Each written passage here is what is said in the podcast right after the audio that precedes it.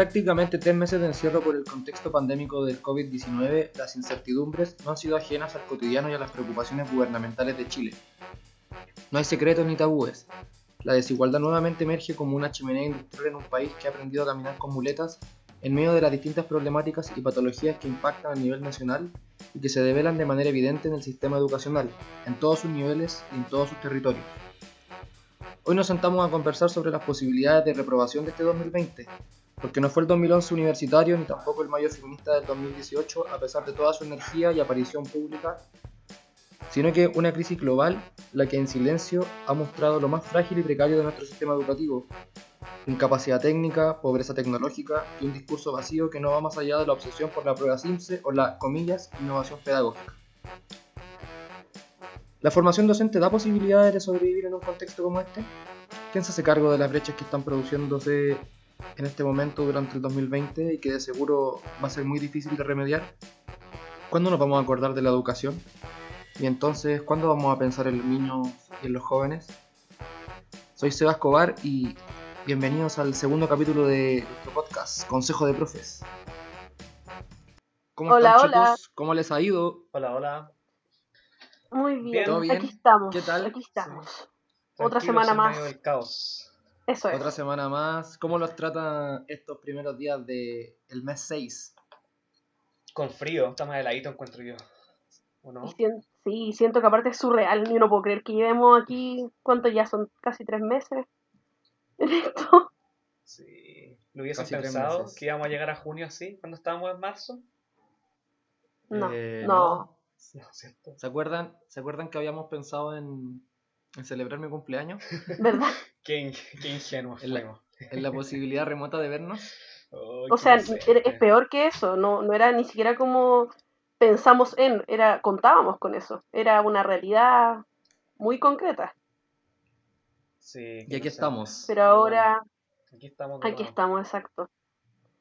Con, con el Nacho hablábamos antes de que las preguntas que planteabas para iniciar esta discusión eran complejas y difíciles porque implicaban tantas subjetividades, tantas posturas personales, em, desde esto mismo de qué es lo correcto, qué es lo... ¿Cuál era la palabra que usaba Nacho? Sensato. que es lo sensato, lo sensato en este momento. No sé qué piensan ustedes. Sí, pues, yo creo que estamos... Dale nomás, Nacho. Ah, no, es, es difícil en, creo que en toda dimensión, no solo en lo educativo, sino que al final como que, eh, bueno, estamos como medio de este y, y todas las definiciones como que se ponen un poco entre paréntesis, entonces como que lo, todo se, se vuelve un poco más relativo de lo que ya era antes quizás, entonces quizás lo que hoy es sensato, hace seis meses no era sensato y, y viceversa, entonces eh, es complicado, pero, pero es bueno siempre entenderlo como dice la Trinidad de nuestra subjetividad. Pues al final, en un contexto como este, lo que nos queda es hablar desde, desde nosotros solamente, pues desde lo que nosotros eh, como, como profesores, como seres humanos eh, podemos percibir y, y quizás ya después con el tiempo, cuando haya más distancias, se pueden hacer unos análisis quizás con, con definiciones más claras. Por ahora nos queda más como lo, la percepción personal de cada uno, creo yo.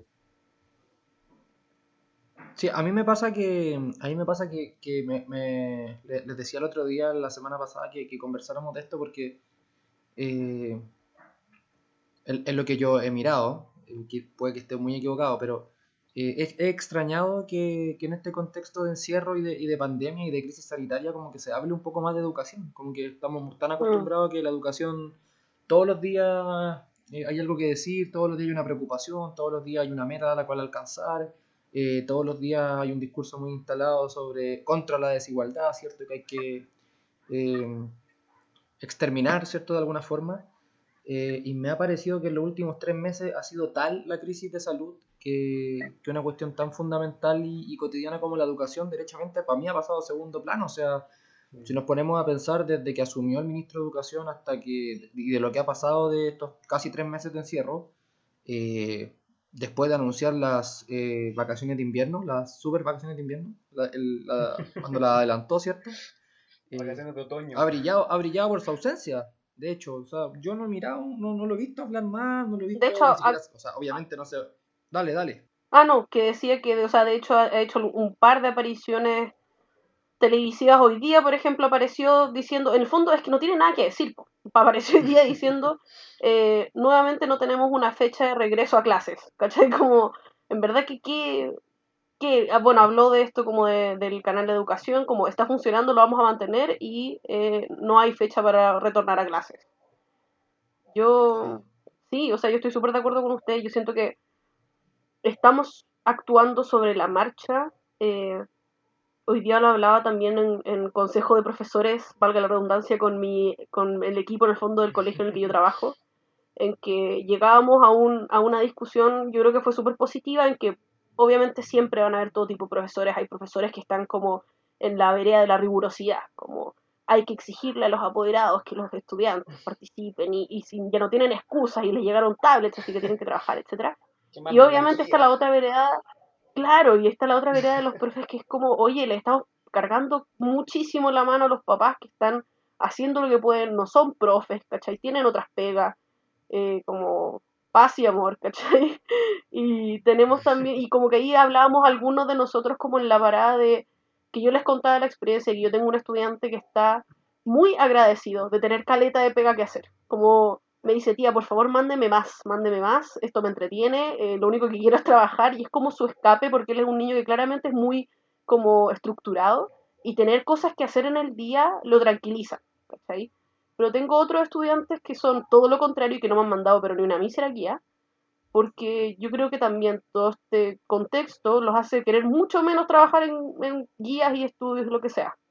Entonces pensar como en, como en una fórmula es para todo, es complejo. Yo creo que como somos seres humanos, todos reaccionamos distintos, estamos sujetos a todo tipo de emocionalidades y, y eso se ve reflejado más que nunca ahora con el contexto hiper agudizado de, de emociones y de, y de agobio.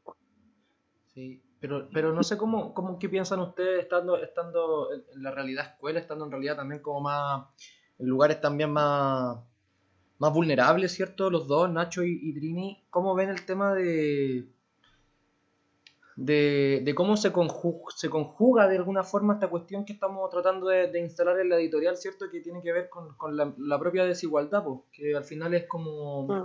este contexto de, de pandemia, ¿cierto? El contexto de encierro, los contextos precarios de conectividad que hablábamos en el, en el episodio anterior, ¿cierto? Han sido tan precarios que desde mi punto de vista lo, lo- lo que, ha lo que ha producido a la larga y a, y a la corta también eh, es agudizar, eh, o sea, no solo evidenciar, sino que agudizar eh, las brechas de aprendizaje, las brechas culturales, ¿cierto? Ha visibilizado nuevamente las precarizaciones de las conectividades, los apoyos emocionales, los apoyos académicos, ¿cierto? Que, que tienen los chiquillos en la escuela. Eh, ya, no, ya, no, ya no nos referimos a eso la, la semana pasada, ¿cierto? Pero, pero me parece que también es súper relevante como para pensarlo eh, hasta dónde queremos llevar esto. O sea, estamos como en, en la idea de que, de que sí o sí hay que de alguna forma eh, pasar, pasar la materia, ¿cierto? Como decía un profe, un profe nuestro Trini en el pregrado que, que se refería así a, la- a los contenidos, ¿cierto? Como vamos a pasar la materia para que pueda darla por pasada. eh, y sabemos que el día de mañana tenemos súper claro y tenemos súper identificados territorialmente aquellos que les va a ir mejor y también aquellos que les va a ir peor. ¿cierto? Eh, entonces, como, ¿cuáles son, ¿cuáles son los costos que estamos dispuestos a asumir? O sea, tenemos por un lado un discurso eh, antidesigualdad y muy pro equidad, pero por otro lado parece que, que nos importa de nuevo toda esta lógica más contenidista, entre comillas, esta, loja esta lógica de, de aparecer que hacemos las cosas bien, pero en realidad los cabros no aprenden, en realidad los profes no se comunican con sus chiquillos, no hacen clases, eh, y tenemos a esta señora de contexto rural que cada dos semanas sale en su, que cada dos semanas sale en su furgón a repartir guías. O sea, ese es el contexto Claro. chileno. Claro. ¿Qué les pasa? Claro. O sea, ¿qué nos pasa con eso? sí. Em, sí, yo creo que es muy complejo, son como demasiadas las aristas que uno podría abordar, pero yo, yo primero me quedaría con lo que dices tú, con que al final todo esto viene como a agudizar y a evidenciar algo que ya estaba, al final, como que cuántas cosas tienen que pasar para que, para que cada cierto tiempo acá en Chile nos demos cuenta y digamos, oye, chuta, parece que las cosas no estaban tan bien como pensábamos, parece que en verdad tenemos escuelas súper precarias, parece que tenemos una desigualdad súper grande, parece que no todo el mundo tiene acceso a internet, parece que hay gente con hambre, como que todas estas cosas que, que, son, que son reales, que siempre están ahí, como que cada cierto tiempo las olvidamos, las escondemos, como a nivel más mediático quizás, y tiene que venir una pandemia, tiene que venir un, un estallido para que de repente nos demos cuenta y digamos, chuta, parece que este no era el oasis que pensábamos que, pensábamos que teníamos, ¿cierto? El oasis de Latinoamérica. Claro, y como que toda esa, mm, esa, esa, idea de oasis como que se, se derrumba de alguna forma. Y ahí eh, a nosotros como, como profesores, eh, nos cae como la responsabilidad de alguna forma de hacernos cargo de eso. Pues, no, no, deberíamos ser solamente los profesores, obviamente, y no creo que seamos solamente los profesores, pero obviamente en un contexto como este hay que tratar de hacerse cargo de esa brecha que ya existía antes y que, como bien dice el ahora se va a agudizar, ¿cierto? O sea, y yo lo pienso incluso a nivel como dentro del establecimiento, dentro del mismo establecimiento en el que yo trabajo, hay una brecha súper importante. Dentro de un mismo curso, por ejemplo, uno ya ve una brecha, ya en un curso hay un grupo de estudiantes que está yendo, está como eh, conectada 100% a todas las clases, haciendo las actividades, comentando, proponiendo. Después hay un grupo quizás intermedios que de repente se conecta, de repente manda un par de actividades, de repente aparece en la videollamada. Y hay otro grupo que desde marzo hasta hoy, de marzo a junio, no se sabe qué pasa con ese grupo. No se sabe si es que se han podido conectar, no se sabe si es que están viendo alguna actividad, no se sabe si es que están en sus casas, no se sabe ni siquiera cómo está su salud, cómo está su situación familiar. Entonces, ya que dentro de un curso hay una brecha de ese tamaño y así de considerable, como que nos da un poco una mala señal de quizás cómo va a ser la brecha a nivel país, si lo extrapolamos a nivel país. Y eso por lo menos a mm. mí me preocupa mucho. Sí, a mí como que toda esta situación me ha hecho pensar mucho en la importancia de un liderazgo positivo en el equipo directivo. Como que eso da para largo. Pero al menos yo he tenido la, la, suerte. ¿Tú lo decís, ¿Cómo? decís, Trini, como a nivel escuela? ¿Lo decís como a nivel escuela? Claro, como a nivel territorial de escuela, claro. No como, ni, ni, cada nivel como ministerial, lo digo a nivel como específico del territorio en el que yo trabajo porque al menos a mí me ha pasado que por suerte mi equipo directivo es súper empático con los profes y es súper empático y como siento que es como un equipo que, ha que o sea, de partida la directora, la subdirectora, perdón, de mi colegio, que es como la, la que es mi jefa directa y más, más importante, eh, ha sido profe en aula miles de años. Entonces ella sabe lo que implica ser profe y eso para mí ha tenido toda una diferencia porque ella ha sido capaz de eh, decir, como tomar esto como una oportunidad en positivo, como que nos ha recalcado mil veces que por favor no llenemos a los cabros de guías, que no los sobrepasemos, que no nos sobrepasemos nosotros. Se ha preocupado Caleta como la salud mental de los profes. Eh, hoy día nos decía que yo también creo que es una realidad que también eso también es otra conversación súper larga, como la parte más contenido y la importancia de pasar comillas contenido.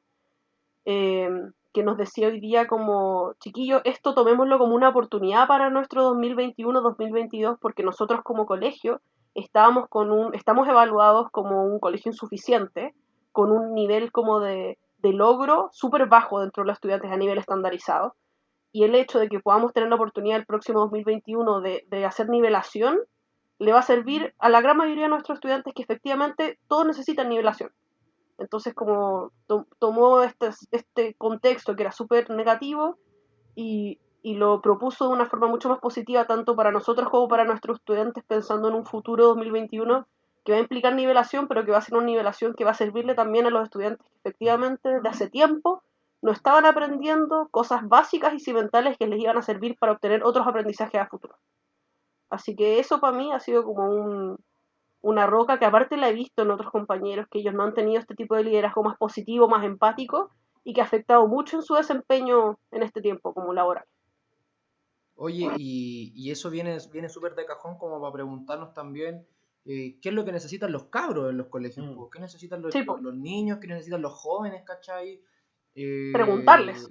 Los, cabros en, e, los cabros en este momento necesitan un bombardeo curricular eh, a toda costa, o sea, tienen que aprender, tienen que entrar en sus cabezas todos los contenidos que corresponden al año, porque si no, claramente les va a ir mal en la prueba estandarizada que les va a permitir entrar a la universidad.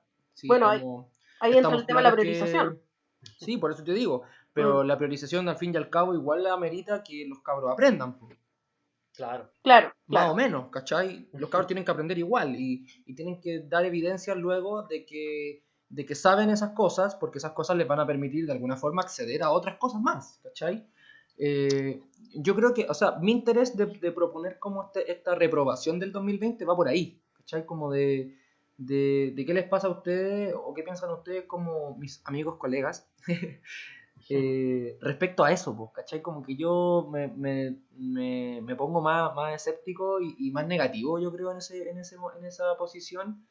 Eh, a mí, me, de hecho, lo que me sorprende de todo lo que, de toda la introducción que, que hicimos y de lo que estamos conversando es que nadie todavía ponga la opción o, o, o, o en el discurso, ¿cierto? La posibilidad de que este, entre comillas, es un año no viable, ¿cachai? Este es Mm. un año no, no es un año evaluable, no es un año medible, no es, eh, no es un año de aprendizaje significativo, no es, una, eh, un, no es un año de relaciones sanas en la escuela, Sí, eh, y Es eso que- en, en- en- la multiplicidad de actores, ¿cierto? O sea, tú, Trini, decís recién súper bien que esta cuestión, estamos hablando de los cabros, eh, pero lo otro es como qué piensan los niños, pa' meme, es como qué piensan los profes, Mm. ¿cachai? Como qué piensan los profes, qué piensa, eh, ni decir las mujeres que son profes, que más encima tienen que tienen que verlas por mantener una casa en términos domésticos, ¿cierto? mm, sí, po. Sí. em, yo pensaba igual, de hecho, justo como relacionado con lo que decía el Seba, como que, claro, hasta el momento nadie ha planteado esa posibilidad, que es como el- la posibilidad que todos tememos, como un miedo latente que está ahí, pero, pero está, y nadie la, la dice, ¿cierto?, de que el año no sea viable. De hecho, Mm. hoy, hoy día estaba leyendo como la priorización curricular que mandó el, el ministerio, como los fundamentos, porque nos pidieron que la leyéramos en el, en el colegio. Y claro, y, y constantemente hacen como la misma afirmación, así como eh, todavía no sabemos qué va a pasar, pero eh, por, por lo por mientras hacemos esto. Y lo repiten como varias veces, de hecho como que lo, lo destaqué porque me llamaba la atención. Todavía no sabemos qué, qué va a pasar, cómo se va a retomar el año, pero mientras no sabemos pasa tal cosa. Eh, entonces, esa incertidumbre al final como que no ayuda mucho, no, no sirve de mucho que por un lado tengamos a un ministerio que nos esté mandando como priorización de objetivos, que, que está bien, quizás es lo que tienen que hacer, pero que al mismo tiempo nos digan todavía no sabemos qué va a pasar. Por último, de repente sería bueno plantearse, plantearse posibles escenarios. Nadie, na- nadie puede saber qué va a pasar, pero sí podríamos decir, ya está el escenario A en caso de que pase tal cosa, está el escenario B en caso de que pase tal cosa y está el escenario C en caso de que pase tal cosa. Pero ni siquiera está eso, entonces eso yo creo que lo hace más complicado. Es que yo creo que. Ay, perdón, Nacho, pero se habías terminado. Eh, no, pero dale amigo, después digo. No, que, que. No, es que yo creo que. O sea, no hay.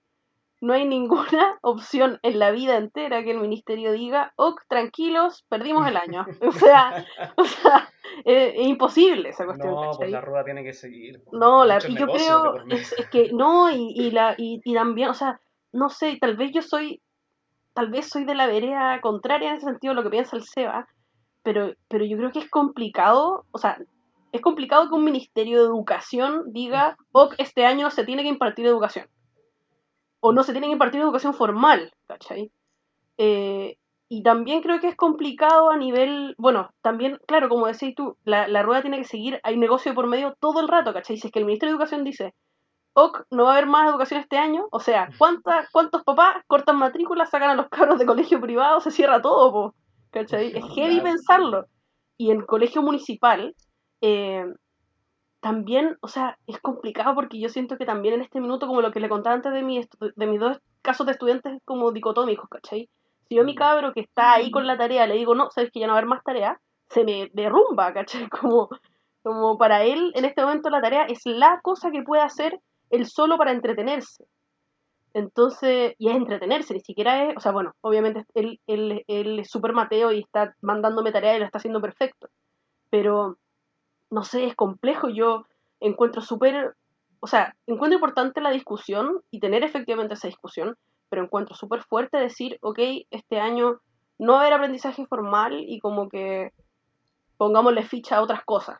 Si es que, Sí, si es hubiese siento- un plan real, como le ponemos ficha a otras cosas y vamos a hacer esto en vez, puede ser. Sí, sí, o sea, no, yo, a ver, creo que, que quizás suene, suene demasiado extremo, pero, pero sí, o sea, es que yo creo que el- yo creo que va por ahí, Trin, lo último. Yo Mm. creo que el, el- el plan, el plan y la mirada debería haber si- sido distinta.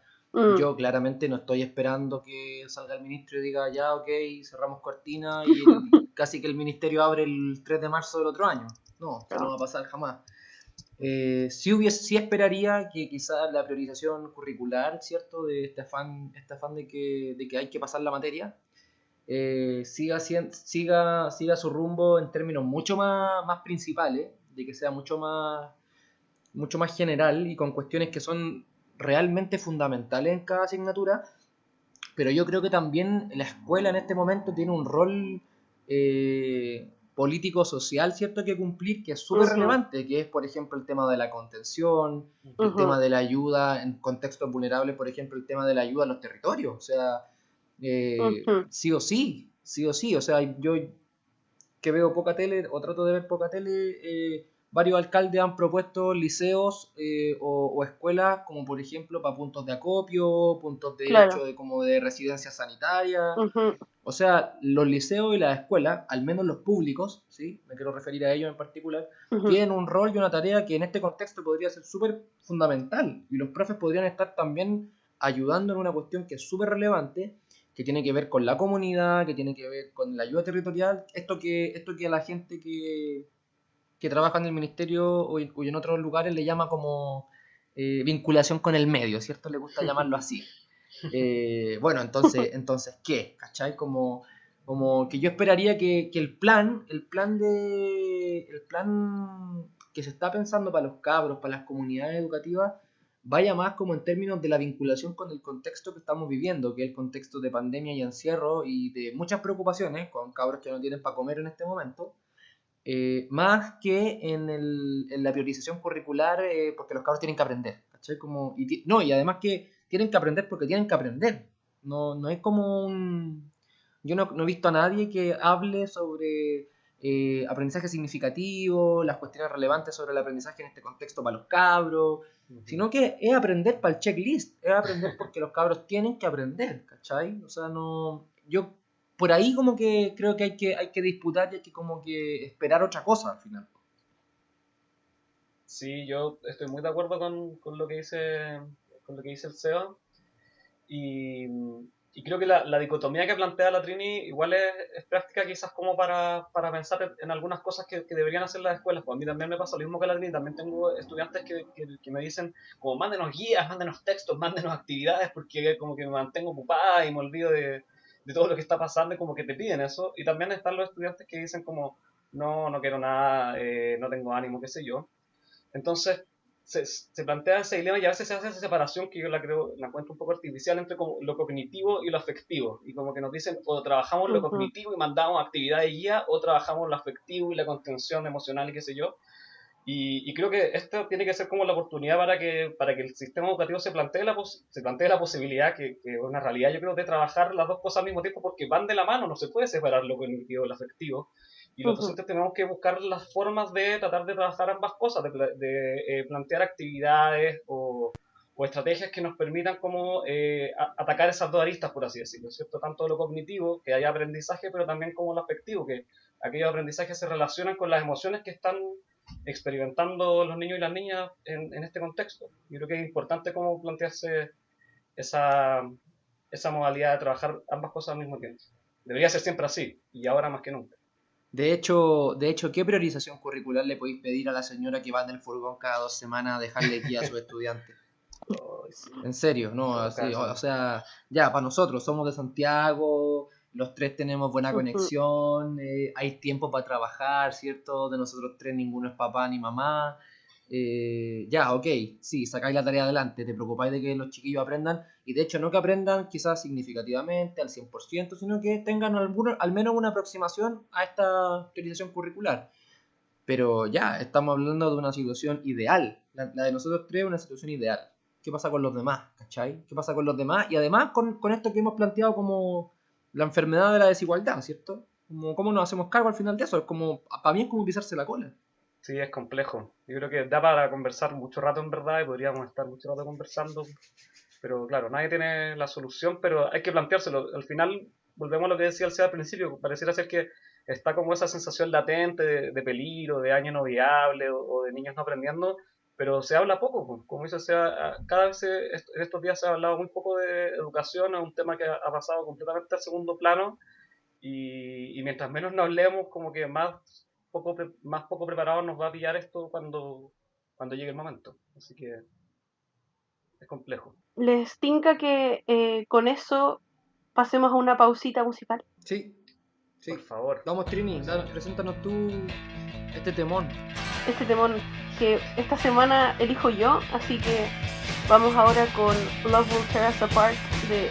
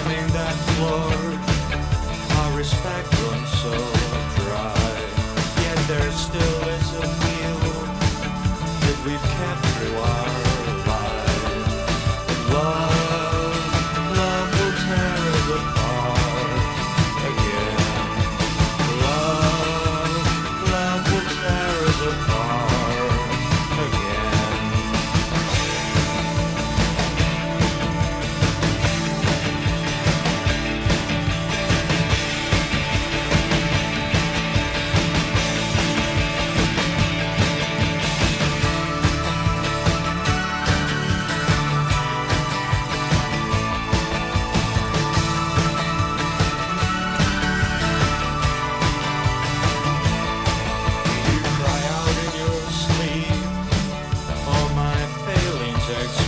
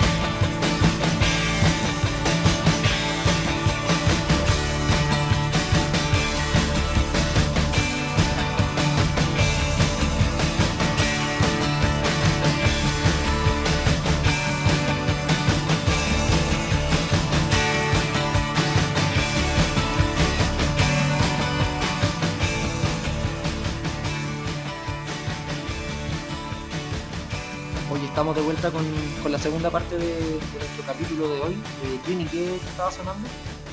Estaba sonando Love Will Tear Us Apart de Joy Division. Hermoso. Me encanta, tu, me encanta tu pronunciación nativa. Eh, oye, solo para cerrar, el, cerrar el, bloque anterior, ¿cierto? Que es el, principal del día de hoy. Eh, escucharle un poco como qué, qué opinan ustedes o, cómo responderían a esta pregunta sobre la reprobación de, de la tarea pedagógica de, del 2020, de la tarea de, enseñar, ¿cierto? De la, tarea de aprender de parte de los cabros. Em, ¿voy, ¿Voy primero? Dale, siéntate, siéntanse libres. Eh, bueno, yo así tratando de resumir como algunos puntos. En primer lugar, yo creo, y concuerdo con lo que decía la Trini, que el año no como que no, no se va a cancelar ni suspender porque la, rueda tiene que seguir girando, hay como muchas cosas de por medio y, no creo que esté como entre los planos de, de nuestros amigos del ministerio, ¿cierto? En algún momento así como ya esto ya no fue, hagamos como que no pasó nada, no, yo creo que eso no va a pasar, que van a, a hacer, a ver todas las formas posibles como de hacer que este año en el fondo o sea, no que sea como un año regular, pero que al final sí, sea un año educativo, un año escolar, que en el fondo sí entre, si lo contemos como un año escolar. Eh, y bueno, esperamos que, lo hagan bien. yo creo lamentablemente que no han dado buenas señales. Por ejemplo, que, se está hablando de Simse me parece absurdo, como que me parece irreal, pero bueno. Por otro lado, em, ya que seguramente el año va a seguir, hay que buscar las formas como de salir un poco de lo meramente curricular, como si sea cierto, también tratar de, de, conciliar otras funciones de la escuela, la contención emocional, creo, y ahí vuelvo a repetir esto, como trabajar lo cognitivo y lo afectivo de manera conjunta. Y, y también vuelvo a citar la SEA cuando habla también de, de, esta función que tiene la escuela, ¿cierto? Como de construir comunidad, al final, sobre todo eh, los liceos y las escuelas públicas eh, construyen una comunidad a su alrededor, una comunidad de apoderados, de funcionarios, de estudiantes, del barrio en el fondo que rodea esta escuela y, y quizás esta es como la, oportunidad para, para, consolidar aún más esos lazos y que sea como también un espacio en donde la, donde la comunidad se pueda ayudar a sí misma a falta quizás de, de, la, de las medidas que deberían estar tomando las autoridades y que lamentablemente no toman. Eso. Em, yo, volviendo como al tema del riesgo de reprobación, yo creo que sería una jugada realmente estúpida de parte del gobierno y del ministerio sugerir que se pueda reprobar a estudiantes este año. O sea, yo creo que es como... O sea, yo creo que es de perogrullo, espero que sea así. Uno nunca sabe qué esperar de este gobierno, pero espero que, se entienda que no se puede reprobar a estudiantes dadas las condiciones en que muchas veces no pudieron acceder a la educación, no porque no quisieron, sino que porque no podían. Entonces yo, o sea, espero y creo que va a ser así, que se va, va, a pasar todo esto que hablaban del decreto 67 y, y ningún estudiante va a reprobar en base a, a este año y que las evaluaciones calificativas probablemente lo veía en una, ¿cómo se llama? Una capacitación virtual que hubo el otro día de evaluación formativa en que la encargada decía como si es que hay evaluaciones calificativas van a ser en base como a las formativas que se tomaron antes y como a puntajes dados respecto a eso. O sea, estamos buscando formas de poder poner la nota para que puedan pasar, pero obviamente todos los niños van a terminar pasando porque es lo necesario. El próximo año se pensará en una, en una nivelación más acabada para poder en el fondo retomar estos OA dejados de lado del año anterior pero dudo que haya una, una mm. verdadera reprobación de estudiantes este año. Sí, sí, yo, yo por mi parte creo que, que no, no, yo de hecho cuando les planteaba hace un rato lo, lo que les decía, eh, no, yo tampoco estaba pensando en la reprobación de estudiantes, yo creo que los estudiantes claramente no van a reprobar, es, parte de, como decía el Nacho, de esta rueda. Eh, yo creo que lo que va a reprobar es, es, el mecanismo, es el sistema. eh, y, estoy seguro que, acuérdense, ojalá tenga razón, para, decirles que tenía razón, que el 2021 y el 2022 van a haber un montón de papers, un montón de investigaciones hablando sobre las brechas que se que de parte que pasaron acá en el 2020, sí, de que el 2020 en realidad fue un año perdido, ¿cachai? Que los cabros no aprendieron, que esto agudizó la brecha, que la agrandó, que la reprodujo. Ah, qué atroz. Eh, entonces, es, por ahí va, yo creo que, yo creo que sí, yo, si tuviera que responder, yo creo que el sistema, el sistema reprobó, eh, pero los cabros van a seguir, van a seguir adelante porque es parte del orden mundial, pues es parte de que los cabros tienen que cumplir con ciertas características en ciertas edades, ¿cierto? Entonces es inconcebible que con 10 años en vez de estar en cuarto, eh, perdón, en vez de estar en quinto sigan en cuarto, ¿cierto? Entonces eh, hay, que, hay que seguir con estos cánones de normalidad y de edadismo. Tienen que los cabros cumplir su etapa eh, en cuanto están indicadas culturalmente y da lo mismo la pandemia, da lo mismo que lleven cuatro meses encerrados en la casa sin aprender nada. Después, después en algún momento les va a llegar la factura cuando tengan que eh, postular a X cosa, entrar a X universidad y, y nadie en realidad les va a dar una explicación a los cabros. Eso, es lo que yo creo. Mm. Y, lo creo básicamente por lo que ha dicho, por lo que ha pasado ¿eh? en estos últimos 30, 40 años. Eh, ah. Ojalá me equivoque rotundamente, ojalá de aquí a diciembre todo cambie y los cabros aprendan un montón y, y todos tengan la posibilidad de conectarse de buena forma y aprender con sus profes, ¿cachai? Que, que es lo que yo esperaría y que es lo que todos esperamos, yo creo. Pero bueno, vamos a ver qué pasa. Si les parece, eh, vamos a, a la sección de, de cierre de nuestro programa, las recomendaciones pedagógicas. Ahí espero la, la cortina de Nachito, por favor, Nachito, tuyo. Vamos a buscar una cortina Eh. adecuada para, para esta sección. Vamos a ver. Buenísimo. Inserte cortina, aquí. Eso, cortina. que, que no sea la, que no sea la del principio. No, pues una, una pedagógica. Una pedagógica y de recomendación, obvio. Sí, Tiene que exacto. inspirar la recomendación. Eh, ¿Quién quiere partir con su recomendación? ¿Quién se anima? Eh, Puedo partir yo. Que justo esta, esta semana, a partir de, de conversaciones cinéfilas con, de hecho, con nuestro propio grupo de amigos, fue que me acordé de una gran película de una excelente directora que se llama Alicia Coixet, Alicia Coixet, perdón, me trabé, que es española y se llama La vida secreta de las palabras, que es una película hermosa, triste, pero profundamente humana, así que la recomiendo con creces. Es antigua, del 2005 creo que, pero muy, muy, muy recomendada. Super Trini. Buena película. Yo quiero voy a recomendar dos cosas, perdóname el atrevimiento. Eh, quiero recomendar. Se el- pudrió el todo, se pudrió todo. Se Sí. pudrió todo. Habíamos Va dicho una, cosa- una sola cosa, pero bueno. No, el de recomendó dos la semana pasada. Ah, el Seba verdad. recomendó dos, así que a mí me tocan dos la otra semana. Eso, nos podemos ir turnando. Ya, me parece muy bien. Bien, Trini. Muy, muy buena mentalidad de, de profesora resolviendo, resolviendo conflictos. Eh, yo quería recomendar primero el disco, el nuevo disco de Lady Gaga, Cromática, que se estrenó hace poquito, no, sé, tiene que haber sido hace unos días y está muy bueno. Muy bueno. Muy, estábamos hablando con la Teni antes que está como para ir a bailar a la Fuego. disco hasta el amanecer del disco. Un Open Post coronavirus. Exacto, de hecho, Eso de hecho, mismo. sí dijimos Eso la- mismo Se dijimos. viene, Sí, sí, lo mismo. Eso mismo dijimos. conectados. se viene, se viene. Post-COVID. Post-COVID. Post-COVID cromática. Y quería recomendar también un libro que no estaba seguro de recomendarlo porque no lo encontraba como en, en digital, pero lo encontré. Está en la página, esta página que se llama Script, con Mm. una B y una D al final. Y el libro es Canta la hierba, de la escritora británica eh, Doris Lessing, ganadora del premio Nobel. Y em, es muy bueno el libro, lo estuve leyendo, en abril lo leí, me, encantó, me atrapó. Es, está ambientado en, en su Zimbabue, perdón, sí, Zimbabue, en la época de los 60, en pleno apartheid, y eh, explora muy profundamente, pero como a nivel cotidiano, muy micro, como estas relaciones tensas entre los eh, colonos blancos de, de esa época con los nativos eh, eh, africanos. Y muy bueno el libro, lo recomiendo mucho. Así que lo pueden encontrar en Script. Genial. Buenísimo.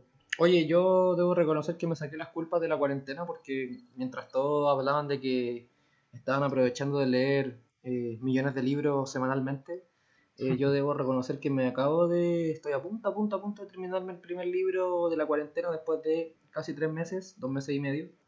Eh, un libro de la Nona Fernández Buena. que se llama Space Invaders, lo recomiendo mucho, Bueno. un libro pequeñito, 90 páginas creo que tiene, eh, pero súper interesante, entretenido, eh, ambientado en, en el Chile de los 80, ¿cierto? Con chiquillos que van eh, al liceo y que están muy relacionados sin saberlo eh, ingenuamente, yo creo, eh, con la dictadura y con muchas operaciones, entre ellas, por ejemplo, el caso de Eh, así que lo recomiendo harto, de lectura muy rápida y muy interesante esas lecturas que a uno le gustan porque son, son breves y te atrapan.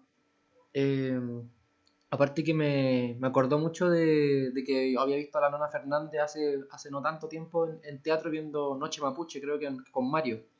Así que si Mario está escuchando Mm. esto, espero que se acuerde de ese día que estuvimos en el Teatro UC viendo Noche Mapuche con Daniel Alcaíno, Pablo Schwartz y, y Nona Fernández, farándula. entre varios otros. Entre, entre varios otros. Eh, ah, y, un, y un- y un saludo también a la Nati Díaz, si me escucha algún día de la vida, que, que me regaló este libraco de, de cumpleaños, así que cumplo con decir que fue mi primer libro de, de cuarentena. Esa sería mi, mi recomendación. No sé si está en PDF, lo podemos buscar ahí si alguien lo necesita, no- nos contacta de alguna forma y se lo hacemos No se llegar. lo prestáis. Claro, se lo mando por Rappi favor. Eso. Eh, estaríamos pues chiquillos, cuídense mucho, Estamos. nos vemos en una próxima ocasión. Eh, Un abrazote. Edúquense lo que más puedan y, y que Dios nos ampare. Que Dios nos ampare. Si Dios lo permite, como dice Bad. Bunny. Eso. Besos. Cuídense mucho. Besos. Besos. Chao, Chao.